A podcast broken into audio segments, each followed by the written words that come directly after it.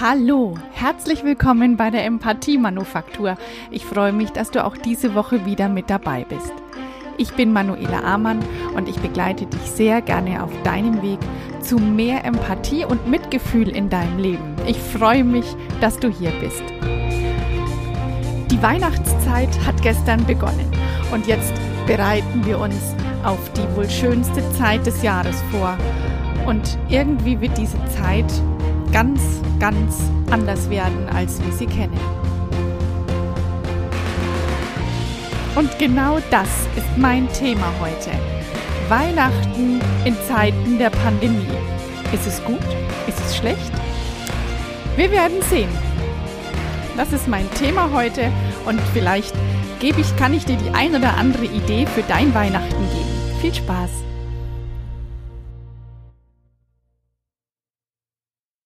Ganz am Anfang, bevor ich richtig ins Thema einsteige, sage ich Danke für eure tollen Rückmeldungen, die ich ähm, über die Nach über die Nachrichten, über den Mailkontakt ähm, bekommen habe von euch über die letzte Folge. Ich glaube, sie hat euch wirklich berührt und das hat mich ganz besonders gefreut. Ich war erst ein bisschen überrascht, dass die so viel, so viel Feedback und so viel Wachrütteln erzeugt hat. Ich habe mich auf jeden Fall riesig gefreut über jede einzelne Rückmeldung. Danke dafür.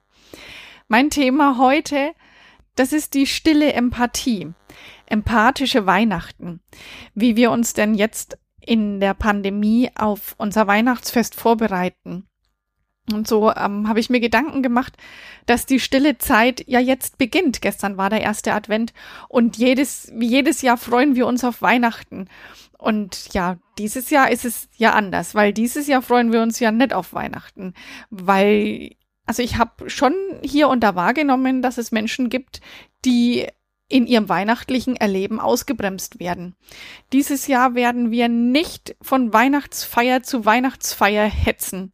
Wir werden uns leider nicht darüber beschweren können, dass der Dezember so übervoll an Terminen ist und wir werden keinen Anlass haben, uns darüber zu ärgern, dass die Adventszeit keine ruhige Zeit ist, diese doch sein sollte. Klar, es gibt auch gute Seiten. Es gibt keine Gefälligkeitsbesuche, keine lästigen Familienfeiern, die nur im Überfressen enden. Nee, Spaß beiseite.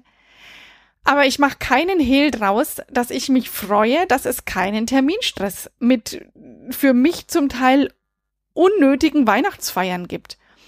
Dieses Jahr bekommt das Weihnachtsfest einen ehrlichen Anstrich. Pure Christmas, nicht mehr und nicht weniger.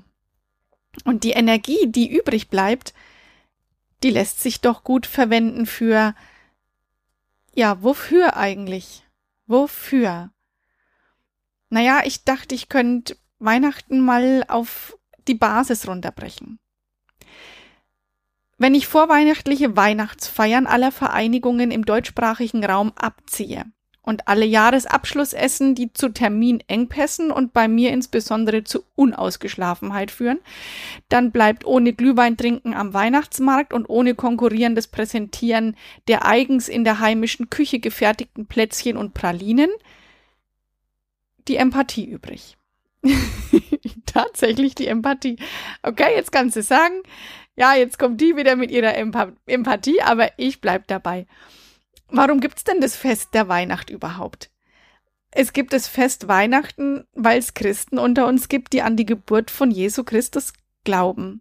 Einen Jesus, der im christlichen Glauben Frieden in die Welt gebracht hat. Und deshalb feiern wir Weihnachten als Fest der Liebe. Und es geht darum, Zusammenhalt zu leben. Die heiligen drei Könige, die präsentieren mit den unterschiedlichen Hautfarben die Völker der Erde und bringen die Botschaft in die Welt, dass wir alle gleich sind.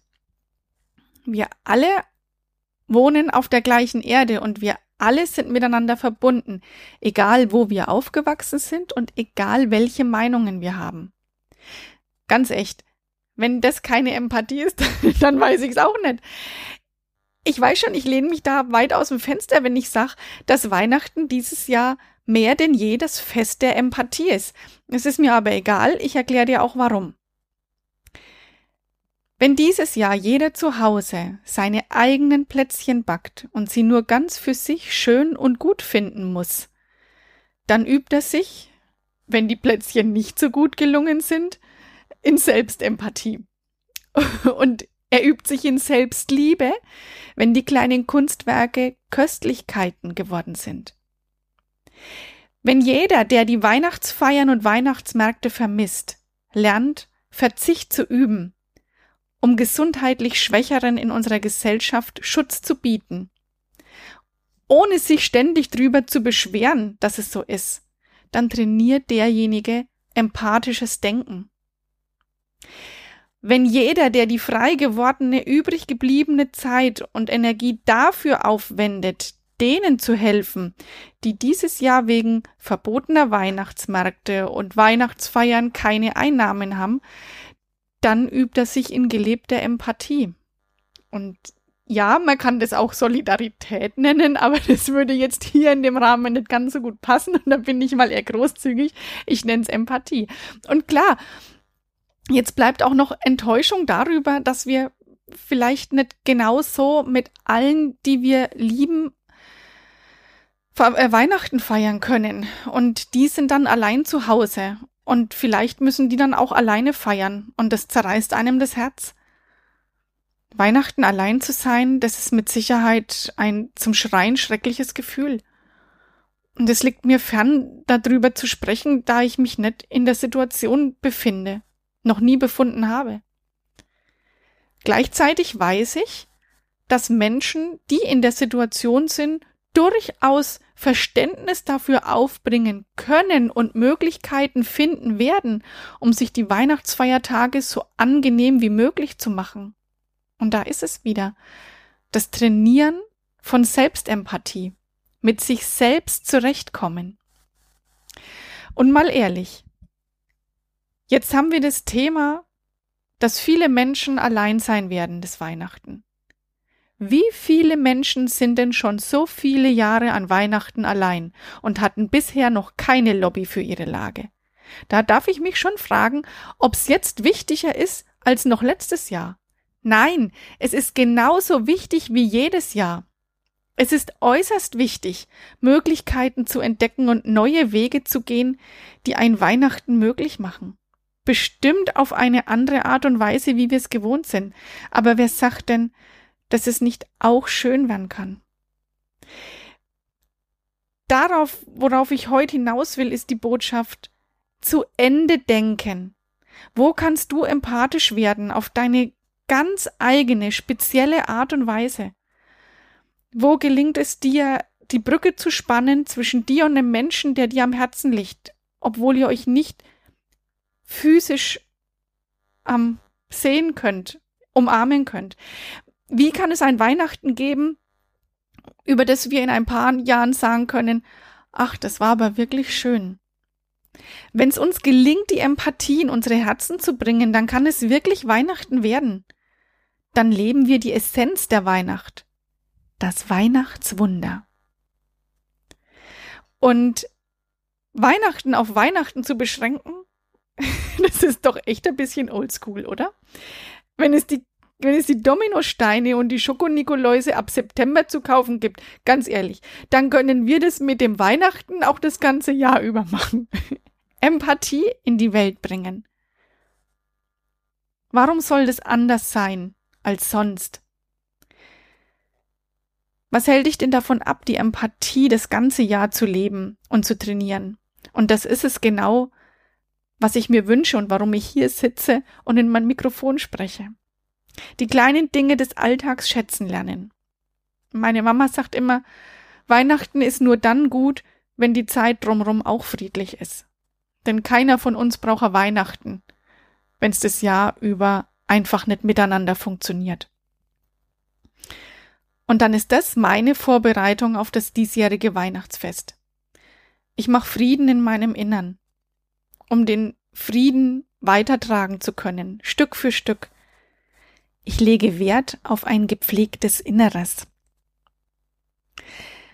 Ich habe im Eingang gesagt, Weihnachten in Zeiten der Pandemie. Pandemie.